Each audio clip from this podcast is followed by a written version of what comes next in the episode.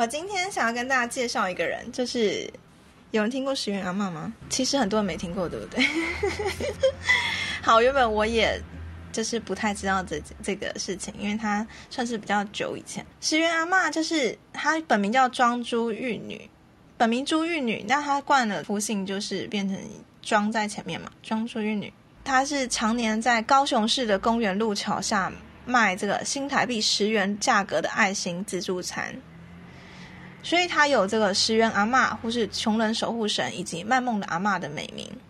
其实许孝顺有一个很久以前的节目，这很久以前的节目是怎么回事？台湾的故事，他讲台湾故事的时候，许孝顺有去采访过他。都是大叔说，我有听过十元学长，学长都拿十元叫学弟去买麦当劳，还要找钱。等一下，怎么办？找钱？十元应该现在就只能，现在连蛋卷冰淇淋然后都不止十元。好。十元阿妈还是怎么样呢？他其实他都，呃，大家应该知道现在餐点的价格嘛，对，那他只卖十块钱而已。这个原因是什么呢？她在她丈夫不慎从电线杆上摔下来，身体欠安之后，就改到高雄港从事码头装卸业务。那他在一九五一年的时候，他见到这个码头工人钱少事苦，就是钱很少，但是事情都做得很辛苦，便主动提供丈夫公司的码头仓库给这个工人住宿，还准备餐点免费供应。后来因为这个花费太大了，才改收这新台币五块钱。那那时候他卖五块钱的时候，大概是别人卖八块钱，只是后来又就又调整成十元，所以大概如果外面卖五块钱，就卖三块钱；外面卖八块钱，就卖五块钱。那最后因为这个节节调整，就是变成十元。那许孝顺拜访他的时候还是十块钱，因为他就是想要让大家吃饱。你十块钱可以拿到什么呢？十块钱一碗饭，然后还有一盘菜。那那个菜上面有这个呃肉类啊，然后我是觉得青菜比较少，不过没关系。他可能想说工人都需要一些力气，所以就给他们多一点肉类的东西，然后还会给人家鸡腿啊什么。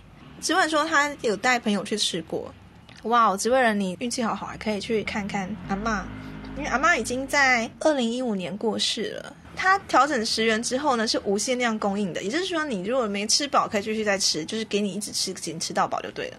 阿妈到最后，她年纪比较大了，嗯，两千年起，她开始停止卖饭。她从两千年就因为轻微中风在家，呃，在家住五年治疗中风。那虽然痊愈，但是年事已大，不得已才停止卖饭。她大概呃一九二零年出生的，所以其实她那时候年纪也很大了。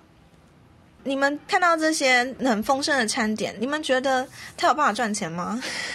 十块钱只卖十块钱，当然是没有办法啊，对不对？在这价钱十元，它除了有大碗白饭、鱼汤，那个汤是免费的，有大碗白饭、鱼汤，还有炸鱼、矿肉、蔬菜等两三样的配菜。那有些人是生活困顿，就是身无分文、没钱的，他就免费供应他们。他每天都推着这个娃娃车上菜市场买菜，就是精挑细选的。他还不是随便卖哦，他是有在挑选的。而且你看他煮的东西，你也看得出来，哇，看起来是很好吃的样子的。他买菜是精挑细选、斤斤计较，但是菜贩都晓得他做的是赔本生意，所以因此在价钱跟斤两上，通常都会共襄盛举，就是可能就故意给他算便宜，或者是也许可能就不收钱了之类的。但有时还会让阿婆赊赊欠欠，就是让他赊账一下。当做一起做功德，我在猜啦，可能很多人也许他们是就是，呃，就是用赊账是一个形式，可能心里头是可能不打算给他收钱了之类的。我想一个阿婆个性，他一定会觉得不要给人家亏，一定不会愿意就是一直都拿免费的，因为他总是赔本卖，他卖完东西之后，他就会去捡回收卖钱来补贴赔本的部分。当然不够啊！那时候许孝顺在拜访他的时候，他其实也好像欠了人家五十几万的样子。大家有兴趣可以去看那个影片。这社会怎么还会有你这样的人呢？这许孝顺觉得，在这个社会，有钱人当然也是不少。哇，这社会怎么还有这样子的人？完全就是付出，而且他是直接赔本在卖的。赔本卖之外，他还欠人家钱，他是欠钱去卖东西给他觉得比较有需要帮助的人，然后就是都算便宜的。他。这样子，就算去捡回收卖钱补贴，一定都是还是不够的嘛。捡木材当柴烧啊，就是各种节俭啊，或者是各种小小的赚钱这样。事必躬亲几乎全年无休的，邻居常看到他累到这个推车途中都能打瞌睡，但还是入不敷出，前后卖了七栋房子去还债。那之后开设船运公司、旅行社的这个长子庄吉雄，也就是说，其实就是阿妈儿子不是没有钱了，阿妈儿子是有钱的，只是阿妈儿子阻止不了阿妈坚持要这么做的意念。所以呢，学校真的被他感动了，就说。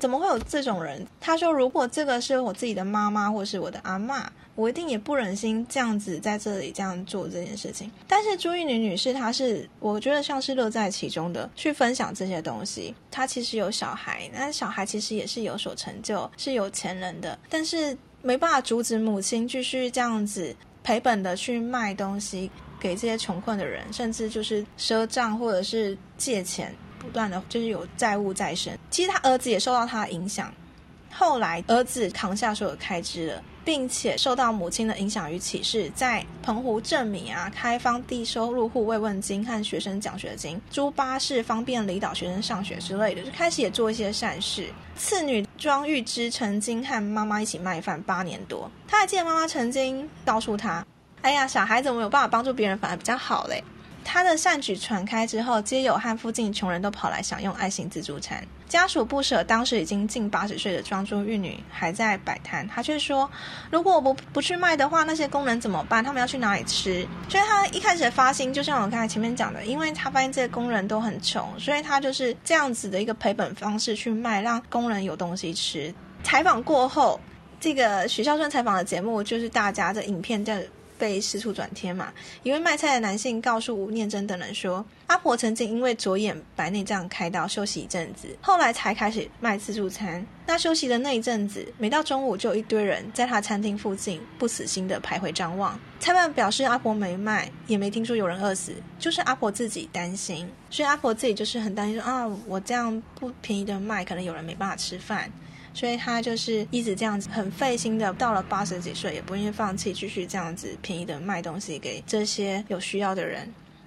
许孝顺就站这个朱玉女女士是卖梦的阿妈，许孝顺觉得很不忍心阿妈，然后呢，阿妈反而安慰他说：“哎，我就勇敢，我我就坚强，哎，我很坚强。这我很坚强是阿妈讲的，对。然后许孝顺反而在那里涕泪纵横，然后许孝顺自己就觉得。”你没哭，我在那里哭什么？他就是被阿妈的爱心融化，这样的一个完全为人付出，而且他是就是亏本也要这样付出。其实许生讲了一个故事，曾经有人去阿妈家偷东西，然后阿妈照样还是卖东西给他吃，他还是不会去跟他计较这件事情。昨天时候记得他离开之后，当时超多人去的样子，是只是我我那时候不认识他。二零一五年的时候，朱玉女女士她就在家中过世了。举办丧礼时，总统那时候的副总统、前副总统，还有一些就是比较有名的政治家，都也有去致意。二零一五年的十六年前采访他的许孝顺，一九九九年的节目了，哇，这么久以前了。来自各界花篮跟花圈摆满整个街道。